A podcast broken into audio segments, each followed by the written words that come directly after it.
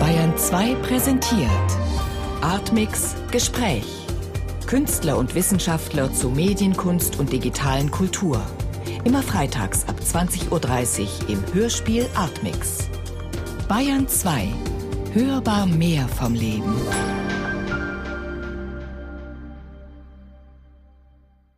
Suchmaschine, Wissen, Macht.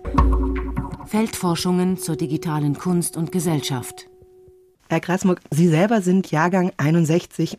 Wann haben Sie denn Ihre ersten Erfahrungen mit einem Computer gemacht? Das war 1977 in meiner Zeit in der High School in den USA in New Jersey. Und ich kann sagen, mein erster Computer war eine PDP-11.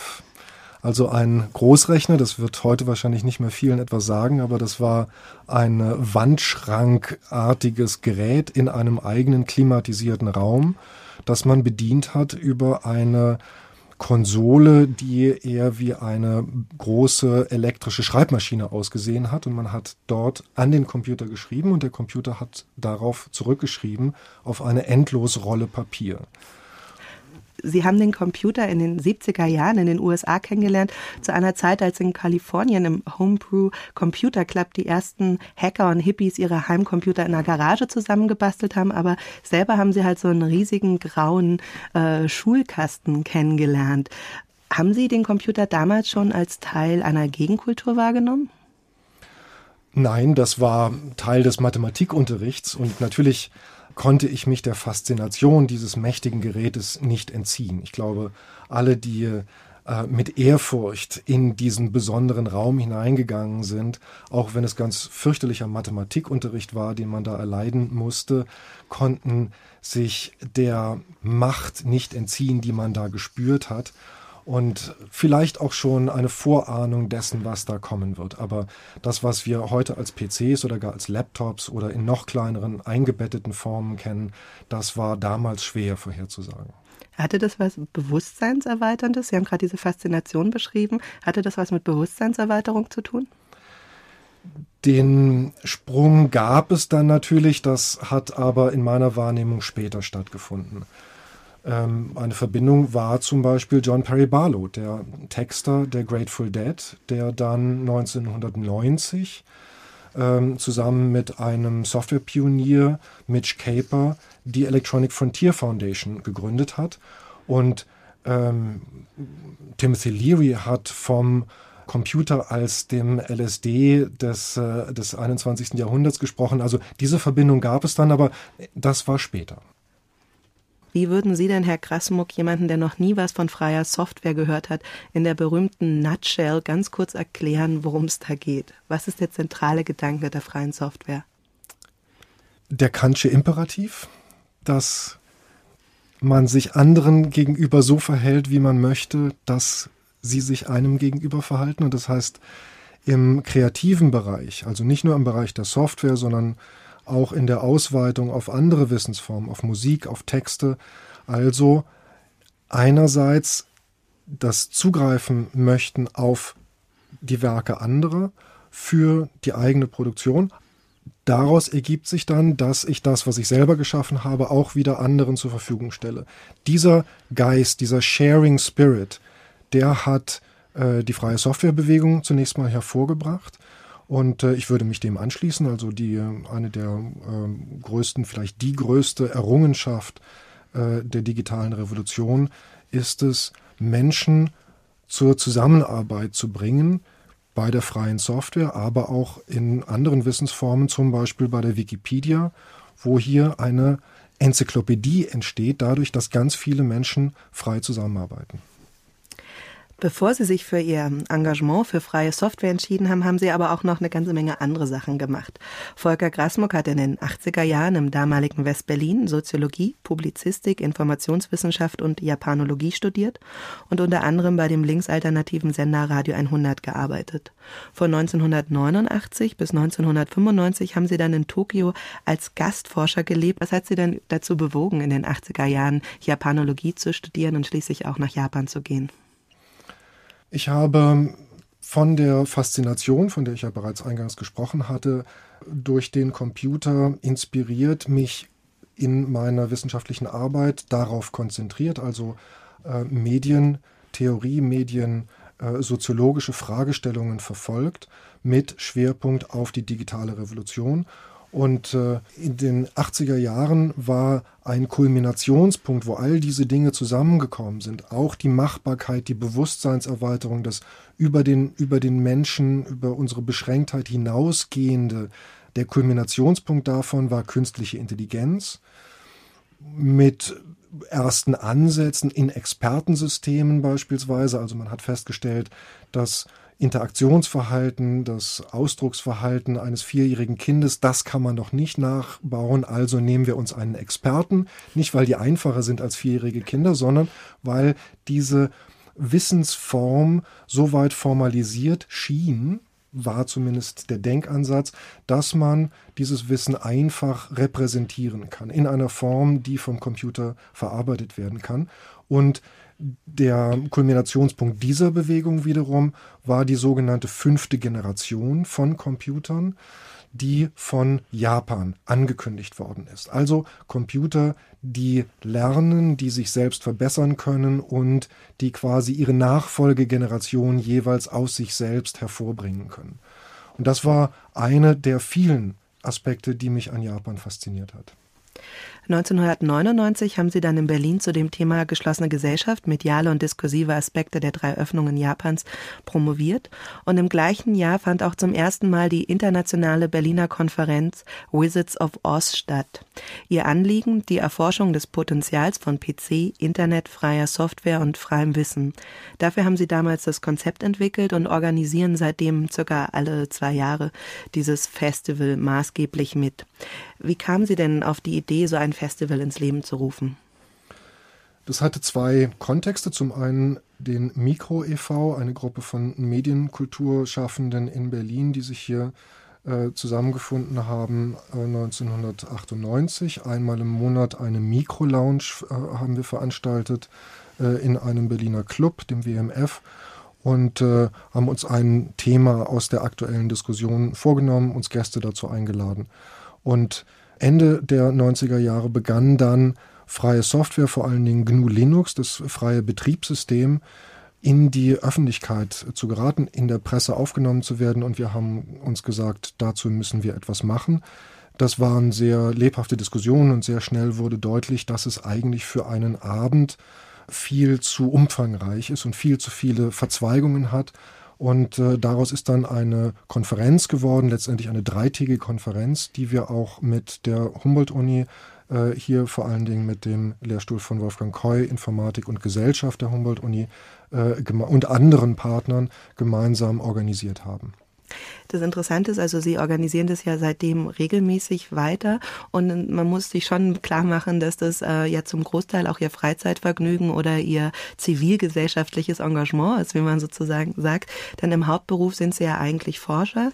Sie ähm, forschen seit Ende der 90er Jahre in Projekten der Deutschen Forschungsgesellschaft und zuerst waren Sie in dem Forschungsprojekt engagiert von der Ordnung des Wissens zur Wissensordnung digitaler Medien und zurzeit forschen Sie im Helmholtz Zentrum für Kulturtechnik der Berliner Humboldt-Universität in dem Projekt mit dem schönen umfassenden Titel Bild, Schrift, Zahl in der Turing-Galaxis von die technischen und soziokulturellen Hintergründe geistigen Eigentums unter den Bedingungen multimedialer Digitalisierung und globaler Vernetzung. Welche Rolle spielt denn freie Software in der Wissensordnung digitaler Medien beziehungsweise in der Turing-Galaxis, also nicht mehr der Gutenberg-Galaxis des Buchdrucks, sondern im Zeitalter des Computers von Alan Turing? Freie Software war ein Schlüsselphänomen. Wenn man sich die Mediengeschichte ansieht, dann gibt es immer offene Phasen am Beginn bei der Einführung eines neuen Mediums, zum Beispiel beim Radio. Wir sitzen hier im Radio und äh, in den 1910er, 20er Jahren ist das als ein relativ unklares, vielfältiges, militärisches Medium, aber auch schon durchaus als ein gegenkulturelles äh, Medium äh, entstanden. Also es hat eine Arbeiterradiobewegung gegeben. Äh, wir haben hier Phänomene von äh, Austausch von Communities, die sich regelmäßig zu bestimmten Zeiten auf bestimmten Frequenzen äh, ausgetauscht haben, bis dann diese Phase geschlossen worden ist und in den 20er Jahren äh, das heutige Rundfunkmodell entstanden ist und daneben eine kleine Nische, in der Amateurfunker weiterhin mit diesem Medium umgehen können. Allerdings muss man lizenziert sein, man kann die Lizenz auch wieder verlieren, wenn man gegen die Regeln verstößt. Also es ist sehr reglementiert. Etwas Ähnliches hat es auch gegeben in der Geschichte des Computers. Die Software ist zunächst mal als Dreingabe zur Hardware gehandhabt worden, bis dann in den 70er Jahren eine eigenständige Softwareindustrie entstanden ist. Und man konnte den Eindruck haben, dass etwas ganz Ähnliches passiert wie immer bei den Medien, also eine wilde Phase des Ursprungs, wo Wissenschaftler vor allen Dingen natürlich äh, die Software miteinander getauscht haben, ihr Wissen frei ausgetauscht haben, es war noch nicht kommerzialisiert. Und Jetzt ist es soweit, dass hier ein Markt entsteht und Microsoft vor allen Dingen natürlich hier ein, ein klassischer äh, Moment in der Geschichte, wo Bill Gates einen offenen Brief an die Kollegen Hobbyisten geschrieben hat, ihr klaut meine Software und ihr sollt doch bitte schön dafür bezahlen. Und dann setzt die Gegenbewegung der freien Software ein. Und das ist faszinierend und sie entwickelt sich immer weiter. Sie ist heute ein Wirtschaftsfaktor, ähm, der ähm, in ganz vielen Bereichen wichtig ist. Und insofern ist es medientheoretisch wie praktisch eine faszinierende Angelegenheit. Warum heißen diese Konferenzen eigentlich Wizards of Oz? Ich muss bei diesem Titel immer an den berühmten Musicalfilm mit Judy Garland von 1939 denken. Hat es was damit zu tun? Da gibt es natürlich Anknüpfungspunkte. Die Szene in der äh, der Hund dann am Schluss den Vorhang vor dem äh, Technomagier wegzieht und ihn enthüllt und äh, hier eine, eine, eine Gegenmacht äh, quasi ermöglicht oder eine aufgeblasene Macht äh, dort die Luft rauslässt. Aber äh, Anknüpfungspunkt ursprünglich war natürlich äh, die Ehrenbezeichnung eines Wizards, die in der freien Software und speziell nochmal in der Unix-Szene gehandhabt wird, für Leute, die ganz besonders gut in äh, im, im, Programmieren und im Umgang mit diesen ähm, Umgebungen sind. Und OS wird in unserem Falle nicht mit OZ geschrieben, sondern mit OS für Operating Systems, also die Zauberer der Betriebssysteme. Ah, ich dachte immer, dieses OS steht nicht für Operating System, sondern für Open Source, weil Ui. das ist ja ein anderer Begriff für freie Software und es gibt ja in der Szene ja auch richtig Streitigkeiten oder Debatte Free Software versus Open Source, also offener Quellcode, was ein wesentliches Merkmal der freien Software ist. Ähm, können Sie mal kurz erklären, worum geht es eigentlich bei diesem Streit freie Software versus Open Source? Dieses Missverständnis begegnet uns immer wieder, nicht zuletzt von Richard Stallman, der als erstes gefragt hat, steht dieses OS für Open Source, dann werde ich an eurer Konferenz nicht teilnehmen. Das müsst ihr dann ändern. Also er ist der Verfechter er freier Software. Ganz genau. Ihm geht es darum, den, das Prinzip der Freiheit hervorzuheben.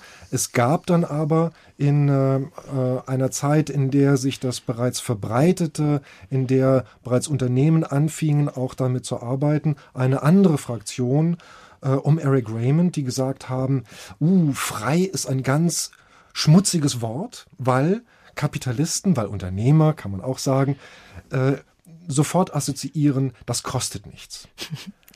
Und deshalb schreckt das Leute ab und das wollen wir nicht. Das ist durchaus auch im Interesse von Richard Stallman, dass mit freier Software Geld verdient wird, weil die Freiheit, von der hier gesprochen wird, nicht bedeutet Freiheit von Bezahlung, also gratis, es muss kostenlos sein, sondern es geht um die Freiheit, Werke, hier Software, aber im übertragenen äh, Sinne dann auch andere kulturelle Werke äh, benutzen zu können, darauf aufbauen zu können, eigene Werke anknüpfen zu können.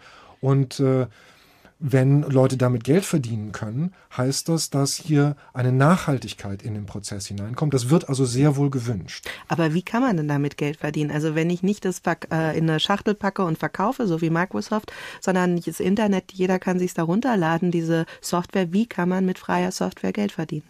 Dienstleistungen.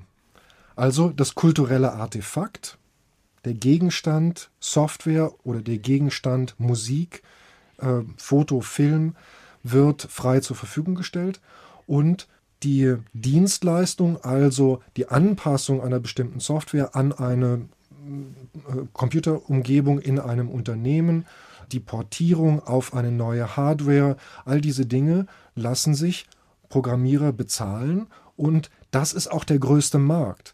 Also der Markt für Software in Paketen ist verschwindend klein im Vergleich zu dieser Dienstleistung mit Software. Und äh, das, damit kann man, äh, kann man sehr gut Geld verdienen. Jetzt im Januar ist gerade eine große Studie vorgelegt worden zu freier Software in Europa. Und da wird vorausgesagt, dass in 2010 ein Drittel aller Dienstleistungen im, aller, Software-Dienstleistungen im IT-Bereich mit freier Software, mit den Prinzipien freier Software ausgeführt werden. Also die Frage, wie man mit freier Software Geld verdienen kann, war, soweit ich weiß, ja auch ein wichtiges Thema auf der letzten Wizards of Oz Konferenz letzten Herbst. Äh, wie würden Sie denn jemanden, der sich das überhaupt nicht vorstellen kann, noch nie auf so einer Konferenz war, die Atmosphäre beschreiben? Was sind das für Leute? Sind das alles so Hacker wie im MIT oder wie man es vielleicht aus dem Film 23 kennt, ähm, von Hans-Christian Schmid, wo es um Chaos Computer Club auch geht zum Beispiel? Sind das alles Hacker oder was sind das für Leute, die zur Wizard of Oz Konferenz kommen? Es kommen auch Hacker. Es ist aber keine primär technisch orientierte Konferenz. Es gibt immer technische Aspekte, äh, bestimmte Schwerpunkte, die wir setzen, äh, beispielsweise Content-Management-Systeme. Dazu hatten wir mal einen sehr großen Schwerpunkt. Äh, aber primär geht es um die Kultur, auch um politische Aspekte, also beispielsweise im Bereich des Urheberrechts haben wir bei der letzten äh, Konferenz im September Wizards of Oz 4 einen Schwerpunkt gesetzt und eben auch Fragestellungen, wie kann man mit freiem Wissen, mit freien Bits Geld verdienen. Und hier haben wir auch immer wieder die Frage nach äh, den Geschäftsmodellen freier Software äh, thematisiert. Hier im September ging es um äh, freie Inhalte, also nicht Softwareinhalte. Und da beispielsweise im Musikbereich äh, passiert etwas ganz Ähnliches. Net-Labels haben sich in den letzten Jahren herausgebildet, wo Musiker an ein Label herantreten. Also das Label erfüllt die gleichen Aufgaben, die bislang eine Plattenfirma erfüllt hat. Also äh, sie wählen ein bestimmtes Profil aus, äh, Musiker, die hier reinpassen. Äh, das sind häufig äh, Musiker im Bereich der elektronischen Musik. Äh, sie promoten das, sie äh, helfen dabei. Ähm, Aufnahmen äh, zu machen und stellen das auf einem Internetportal zur Verfügung. Und womit wird Geld verdient, wenn man diese Musik dann frei herunterladen kann? Wie bei der freien Software mit Dienstleistungen. Diese Leute werden dann äh, eingeladen von Clubs, werden angeheuert, als, äh, als DJ äh, Konzerte äh, zu geben, auch ähm, beispielsweise Musik für Computerspiele beizusteuern, ähm, in, in, in der Werbung, äh, wo immer ähm, Musik in einem kommerziellen Kontext verwendet wird, wird selbstverständlich auch für diese Musik Geld bezahlt. Aber wenn es nur darum geht, äh, sie herunterzuladen, sie zu hören, wird diese Freiheit gewährt, ohne dass man dafür äh, etwas bezahlen müsste. Und es funktioniert gut, offensichtlich, denn es breitet sich genauso schnell aus, wie die freie Software sich in den 90er Jahren ausgebreitet hat. Und äh, es ist sozusagen die nächste große Welle des freien Wissens. Und ich denke, wir sind immer noch ganz am Anfang. Das heißt, wir werden noch weitere Entwicklungen in diese Richtung sehen. Kann man sagen, dass das ja eigentlich auch so Feldforschungen sind, was Sie betreiben mit diesen Konferenzen, so ja. wie wir in unserer Sendung? Ja, unbedingt. Und was würden Sie sagen nach acht Jahren äh, Wizards of Oz Konferenzen und Feldforschungen? Was ist so Ihr Zwischenergebnis? Wie wichtig, wie etabliert ist freie Software inzwischen? freie Software ist so, so weitgehend etabliert, dass sie unsere Tätigkeit eigentlich nicht mehr braucht. Ich finde es weiterhin spannend, hier einzelne Aspekte hervorzuheben und äh, dem nachzugehen. Aber mein persönliches Interesse geht eher in die Richtung, wie organisiert sich Kollektivität, um an andere Formen von Kreativität. Also wie lässt sich das Modell, was sich so machtvoll bewiesen hat an der freien Software, übertragen auf andere Bereiche? Äh, wie ist es möglich, hier eine Nachhaltigkeit, eben auch im Sinne einer ökonomischen Nachhaltigkeit, äh, hineinzubringen? Und ganz wichtig, wie lässt sich diese äh, neue Wissensordnung vor allen Dingen für die Überbrückung äh, der sogenannten Digital Divide einsetzen, also eine, ähm, einen Wissensaustausch im Nord-Süd-Verhältnis über die Möglichkeiten, die die digitale Revolution uns zur Verfügung stellt, auch Leuten, die noch nicht am Internet sind, die äh, nur beschränkten Zugang haben zu Computern, äh, zur Verfügung zu stellen und hier äh, Impulse zu setzen, um äh, Leute mit partizipieren zu lassen an dem, was hier möglich geworden ist. Brasilien war ja letztes Jahr auch ein wichtiges Thema auf der von meinem heutigen Gast Volker Grasmuck maßgeblich organisierten Wizards of Oz Konferenz. Denn Brasilien wird gerne auch als Free Software Nation bezeichnet, als wichtiger Vorreiter in Sachen freies Wissen und freie Kultur. Nach der Wizard of Oz waren Sie auch selber länger in Brasilien, Herr Grasmuck, und haben sich das vor Ort mal angeguckt. Wie muss man sich das vorstellen, eine Free Software Nation?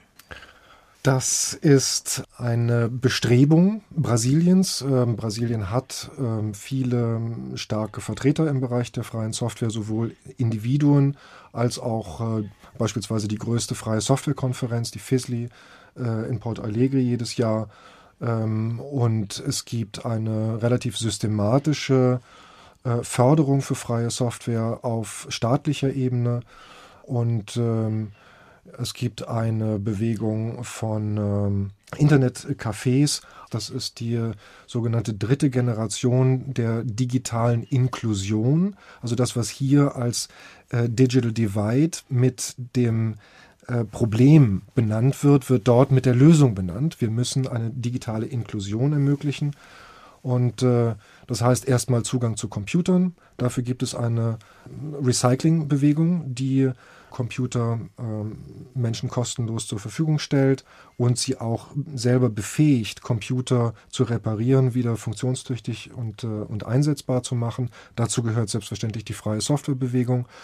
Dazu gehört eine Bewegung von äh, Internetcafés, in denen Menschen kostenlos äh, für eine bestimmte Zeit äh, nacheinander äh, Zugang bekommen zum Internet. Und jetzt äh, hat man festgestellt, dass noch etwas mehr dazu gehört, nämlich ähm, die Befähigung zur kulturellen Produktion, das heißt mit Videoschnittsoftware, mit Audio, äh, mit äh, freier Bildverarbeitungssoftware umgehen zu lernen, um Menschen zu befähigen, äh, ihren kreativen Ausdruck hier auch im äh, digitalen Raum äh, anderen zur Verfügung zu stellen, ins Netz zu stellen, andere daran teilhaben zu lassen. Und äh, das ist schon eindrucksvoll zu sehen, wie hier systematisch an äh, 500 Projekten diese Multimedia-Kits zur Verfügung gestellt worden sind. Das ist ganz breit, also das sind Musikgruppen, das sind Videogruppen, Gruppen aus der Frauenbewegung, aus äh, der freien Radiobewegung, Capoeira, es sind Indianer im Amazonas, äh, die hier die Möglichkeit bekommen, äh, ihren Ausdruck in diesen digitalen Raum hineinzugeben und mit anderen in Kontakt zu treten, sich auszutauschen. Sie sagen, austauschen, in Kontakt zu treten. Ähm, Brasilien ist ja auch maßgeblich an der Einführung des sogenannten OLPC, des One Laptop per Child, beteiligt. Das ist ein Open-Source-Projekt von ähm, Niklas Necroponte, dem ehemaligen Leiter des Media Labs des MITs. Und der Gedanke ist, dass man diese kleinen, fast wie ein Spielzeug aussehenden Computer, die ohne Strom funktionieren, sondern nur mit einer Kurbel und kleine Netzwerke selber schaffen, an äh, Millionen von Schülern verteilt. Die sollen nur 100 Dollar im Idealfall kosten diese Computer. Und der Gedanke ist, dass man damit versucht, diesen Digital Divide, also die digitale Kluft zwischen erster und äh, dritter Welt zu überwinden. Die Frage, die sich mir dabei stellt, ist aber, ist das wirklich das Wichtigste, was Kinder in Ländern wie in Brasilien brauchen? Brauchen die nicht lieber Lehrer, Bücher, Schulgebäude? Und ähm, ist es nicht auch mit einem Open Source Projekt eigentlich eine Art von ähm, ja, neoliberalen Projekt, wo man versucht, versucht, einen neuen Markt zu erschließen für die ganze IT- und Medienbranche. Die ähm, Laptops selber sind kein regulärer Markt. Das ist ein extremes Top-Down-Modell. Die USA beglücken gewissermaßen die Welt, lösen das Problem der Entwicklungsländer, indem sie hier einen, einen Prozess ähm, der äh, Economy of Scale in Gang setzen. Also sie sind in ähm, in, in, viele Länder gegangen, dort äh, in, die, in die Regierung, in die äh, Kultusministerium vor allen Dingen und haben gesagt, bitte bestellt doch zwei Millionen, drei Millionen, ich glaube Brasilien hat drei Millionen von diesen Computern bestellt. Und wenn man eine, eine Stückzahl zusammenbekommt, die groß genug ist, dann kann man eigene Produktionslinien dafür in äh, möglichst billig produzierenden Ländern, in China äh, zum Beispiel, in Gang setzen, um den Preis tatsächlich in die Nähe von 100 Dollar zu bringen. Nach meinem letzten Stand ist das nicht ganz gelungen. Äh, nach den ersten ähm, Erfahrungsberichten mit den Computern, die ja jetzt Anfang des Jahres äh, ausgeliefert worden sind, noch Testmodelle, die ersten Serien, ist das ein, ähm, ein brauchbares, wertvolles Gerät. Also auf, auf der Ebene äh, ist da, glaube ich, nicht viel auszusetzen. Ich persönlich hätte mir gewünscht, dass ein anderes Projekt in einer vergleichbaren Weise einen, äh, eine Auswirkung in den äh, Entwicklungsländern entfaltet, nämlich der Simputer, der in Indien entwickelt worden ist. Eine ähnliche Philosophie steht dahinter, ein Handheld-Gerät mit ähm, Speicherkarten, die billig genug sind, dass Menschen auf in einem Dorf ähm, zwar nicht einen eigenen Computer, aber eine eigene Speicherkarte für die eigenen E-Mails, für die eigenen Informationen, die man aus dem Web herunterlädt, besitzen können. Und das Gerät liegt dann beispielsweise in der Schule und wird reihum benutzt, hat auch eine Netzwerkfähigkeit, selbstverständlich. Und dieses Projekt hatte aber große Anlaufschwierigkeiten. Also was die Amerikaner hier eindeutig äh, den Indern voraus hatten, ist die Marketingfähigkeit und den Hype, der generiert worden ist, um ganz viele Leute dazu zu bringen, hier mitzumachen. Also kann man sagen, dass auch ähm, Open Source oder Free Software so eine negative Seite schon eines neuer Art von Imperialismus oder Markteröffnung auch haben kann, wie am Beispiel vom OLPC sichtbar ist? Ich bin noch nicht ganz sicher, was Sie mit Markteröffnung Oder, naja, meinen. Dass Natürlich, man einfach in die Globalisierung ein ja. Land einspeist, um dann letztlich dort Mark Märkte zu erschließen für später ganz andere Software vielleicht. Also nicht nur Open Source, sondern auch proprietäre Software wie zum Beispiel von Microsoft.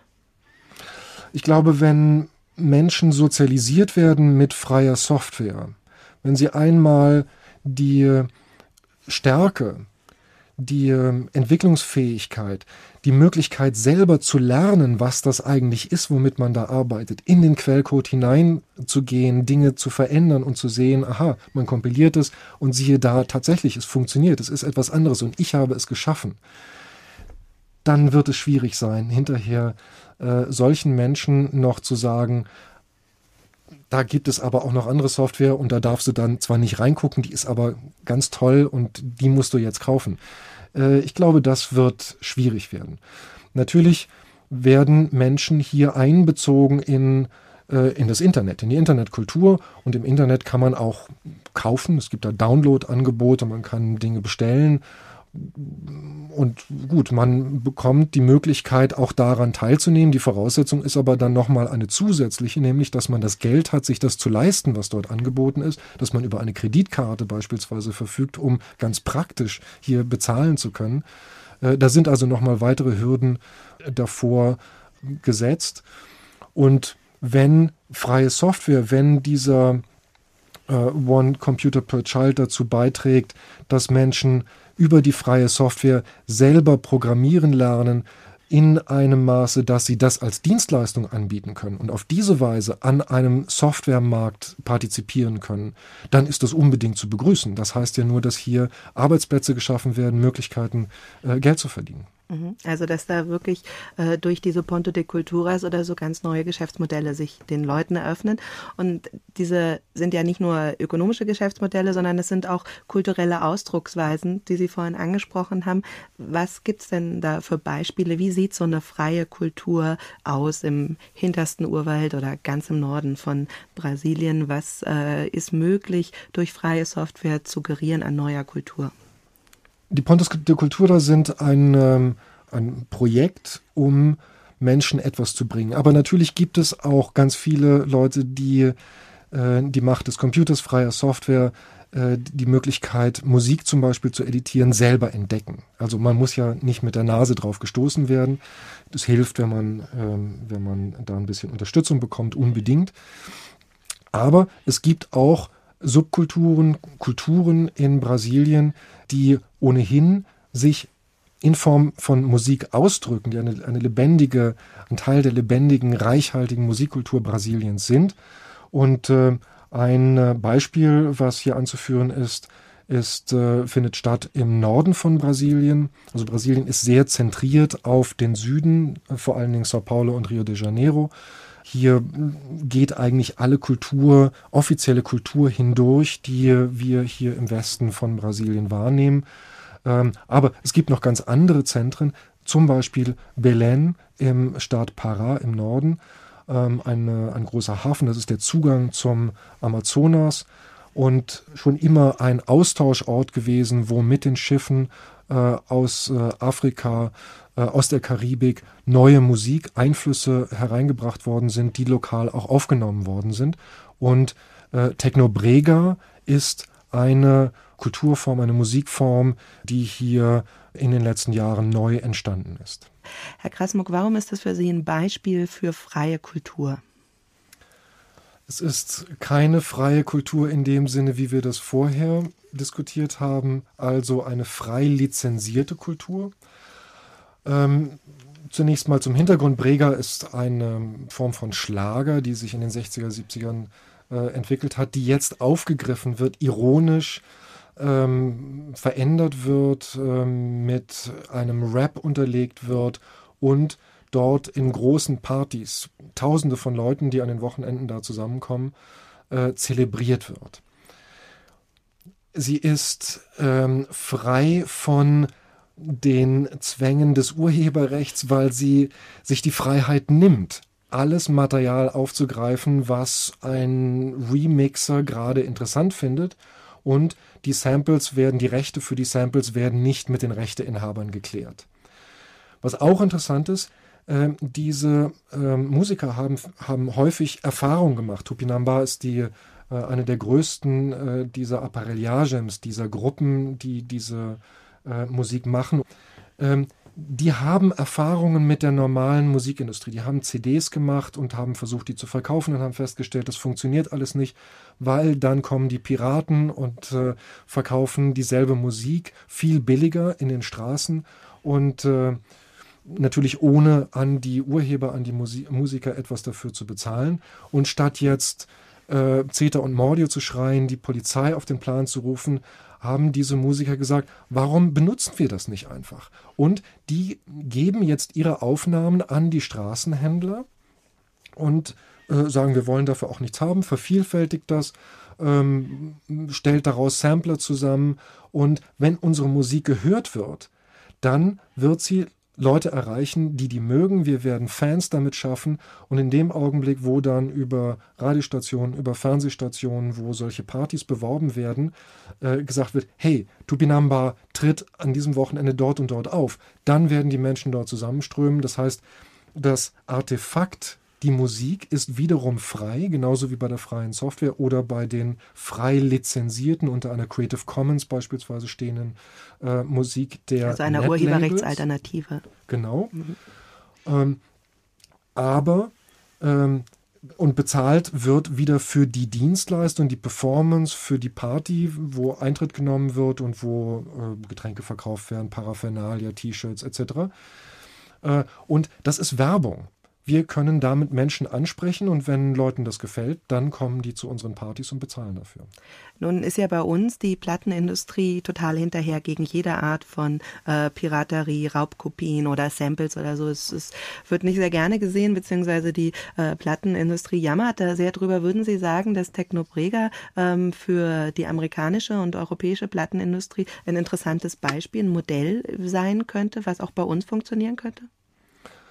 Für eine Musikkultur ist das ohne Frage ein interessantes Modell. Für die Plattenfirmen, so wie sie heute bestehen, mit diesem Konzentrationsprozess. Heute gibt es vier Majors, also multinationale Konzerne, die ähm, die Musik dieser Welt produzieren. Daneben gibt es eine, eine große Fülle von Indie-Labels natürlich, aber der Konzentrationsprozess läuft weiter. Jetzt gibt es gerade wieder äh, Gespräche über Merger und bald werden wir nur noch drei Konzerne haben, die 70 oder 80 Prozent des internationalen Musikmarktes abdecken. Und das, es besteht gar keine Möglichkeit für äh, nachwachsende Talente, hier einen Fuß in die Tür zu bekommen. Also für Musiker ist es auf jeden Fall eine Alternative, aber interessanterweise nicht nur für Musik, sondern auch für den Filmbereich gibt es einen, ein nationales Beispiel, nämlich Nigeria. Also das Vorzeigebeispiel für die Piratennation überhaupt, ähm, wo in diesem anarchischen Urzustand, wo äh, geistige Eigentumsrechte nicht greifen können, ein Land, was boykottiert wird, wo die Musikindustrie, äh, die Filmindustrie, äh, die Rechteindustrie insgesamt keine Waren legal reinlässt, wo hier also aufbauend auf einer Infrastruktur der Piraterie sich eine eigenständige Filmindustrie entwickelt hat, die unter dem Namen Nollywood heutzutage als die dritte nach Hollywood und Bollywood, also die indische Filmindustrie, angesehen wird, eine, eine, eine ähnliche Marktstellung hat eine ähnliche Produktivität auch aufweist. Was heißt eine ähnliche? Eine, eine viel größere Zahl an Filmen pro Jahr produziert. Äh, da ist das, was Hollywood an Output hat, äh, verschwindend gering dagegen. Und auch auf internationalen Festivals, auf den, bei den Filmfestspielen 2004 beispielsweise, ist Nollywood gefeatured worden in Rotterdam, Anerkennung findet. Also Urheberrechte sind ganz offensichtlich nicht das, was Menschen motiviert, um Musik zu machen oder Filme zu machen. Und es ist auch nicht notwendig, um damit Geld zu verdienen. Es gibt Alternativen. Aber gleichzeitig muss man ja schon sagen, dass das Urheberrecht den Künstlern bisher eine gewisse Art von Schutz doch auch gab, oder? Ich meine, äh, wenn es kein Urheberrecht gibt, dann ist meine Autorschaft nicht geschützt, nicht nur bei Künstlern, auch bei Musikern oder Programmierern oder so. Und jeder könnte sich das einfach nehmen und unter seinem Namen meine Sachen verkaufen. Äh, ähm, also der Gedanke des Urheberrechts ist ja eigentlich auch schon eine Schutzfunktion für Künstler und Autoren. Meine Sachen unter ihrem Namen verkaufen wäre ein Plagiat und dafür gibt es natürlich andere Ahndungsmechanismen.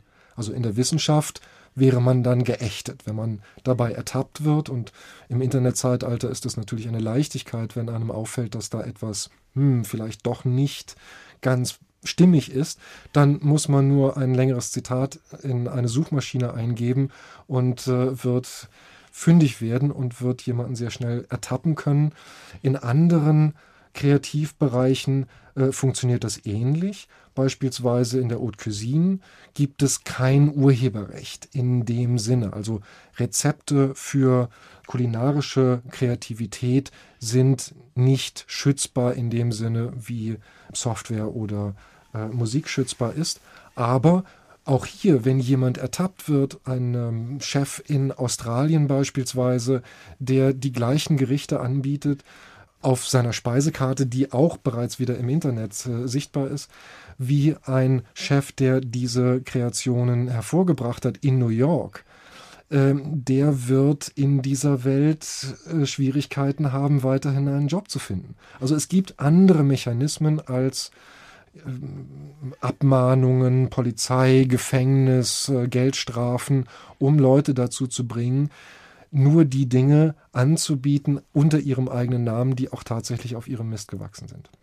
Nun organisieren Sie ja nicht nur die Konferenzen Wizards of Oz, sondern Sie betreiben auch die Seite iRights Info mit, die letztes Jahr den Grimme Online Award bekommen hat und die über Urheberrechte im digitalen Zeitalter informiert und aufklärt. Warum ist das Urheberrecht im digitalen Zeitalter so ein wichtiges, spannendes Thema? Weil es die ähm, Mechanismen regelt, unter denen urheberrechtliche Werke verwertet werden. Es geht, das ist schon richtig, natürlich gibt es auch äh, gerichtliche Auseinandersetzungen über Ideenklau, über Plagiate, ähm, über ähm, sozusagen inhaltliche Fragen, die hier, über die hier gestritten wird. Aber in allererster Linie geht es um eine wirtschaftliche Verwertung solcher Produkte. Und äh, da gibt es starke Industrieinteressen. Natürlich, wir haben es mit einer Kulturindustrie zu tun ein äh, erheblicher Anteil der Exporte der USA bestehen aus urheberrechtlichen Produkten und wo wirtschaftliche Interessen im Spiel sind. Da wird natürlich auch mit harten Bandagen darum gefochten.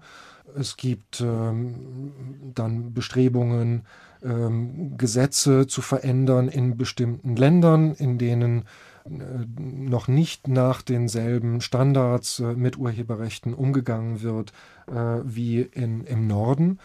Ähm, das ist, äh, ist zum Teil recht abenteuerlich, was hier an Forderungen kommt und was für Mechanismen hier eingesetzt werden.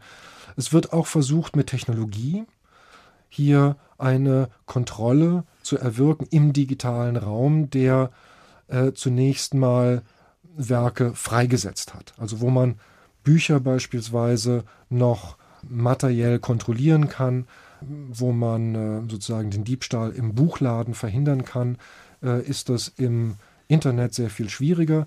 Es ist technisch durch Technologie schwieriger geworden, eine Kontrolle auszuüben. Also wird als Lösung auch wieder Technologie, nämlich rechte Kontrolltechnologie entwickelt.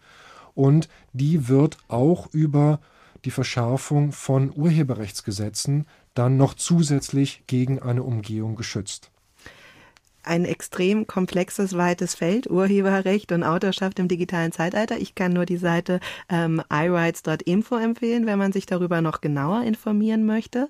Und jetzt kommen wir jetzt schon zum Abschluss unserer Sendung. Suchmaschine, Wissen, Macht. Feldforschungen zur digitalen Kunst und Gesellschaft.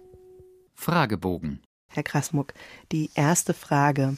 Können Sie sich ein analoges Offline-Leben überhaupt noch vorstellen?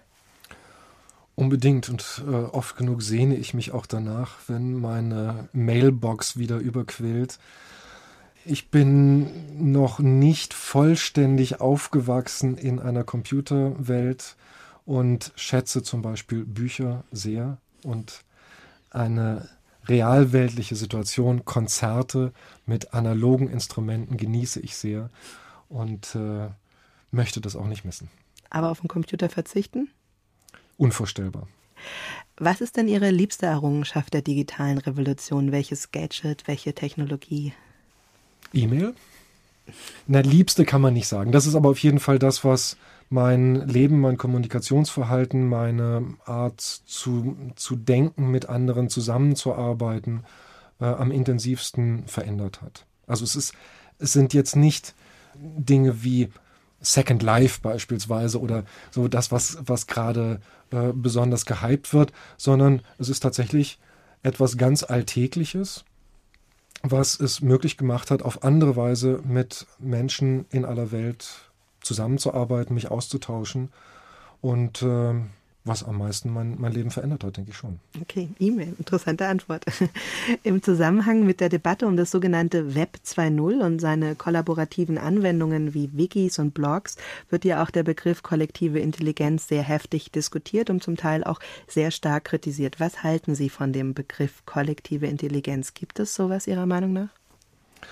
Absolut. Ich würde allerdings mich äh, meinem Freund Felix Stalder anschließen, der hier als Gegenbegriff oder als, als besser, besseren Begriff von konnektiver Intelligenz gesprochen hat, weil kollektive Intelligenz doch noch stark den Anklang von Kollektivismus, also große Massen von Menschen, die eine agglomerierte Entscheidung her herbeibringen, beispielsweise durch Wahlen, wo aber die Entscheidung des Einzelnen untergeht in äh, dem Verhalten der Masse. Konnektive Intelligenz dagegen suggeriert ein Netz mit Knoten, die verknüpft sind natürlich, wo aber kleine Aussagen, kleine Wirkungen, äh, kleine äh, Äußerungen äh, große Effekte haben können und sich in diesem Netz fortpflanzen können, Ideen ähm, gewissermaßen wie Viren hier durchwandern und äh, für ganz viele Menschen Veränderungen bewirken. Also konnektive Intelligenz, unbedingt freie Software, Wikipedia, das sind alles Beispiele dafür.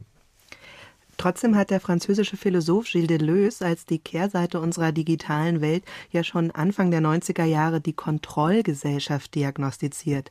Teilen Sie diese Einschätzung? Führt die Digitalität auch zu mehr Kontrolle? Unbedingt. Das Leben im Netz ist beobachtbar. Also wenn man keine zusätzlichen Anstrengungen unternimmt, seine E-Mails beispielsweise zu verschlüsseln, dann ist man beobachtbar auf eine Weise, wie man das in der analogen Welt nicht gewesen ist.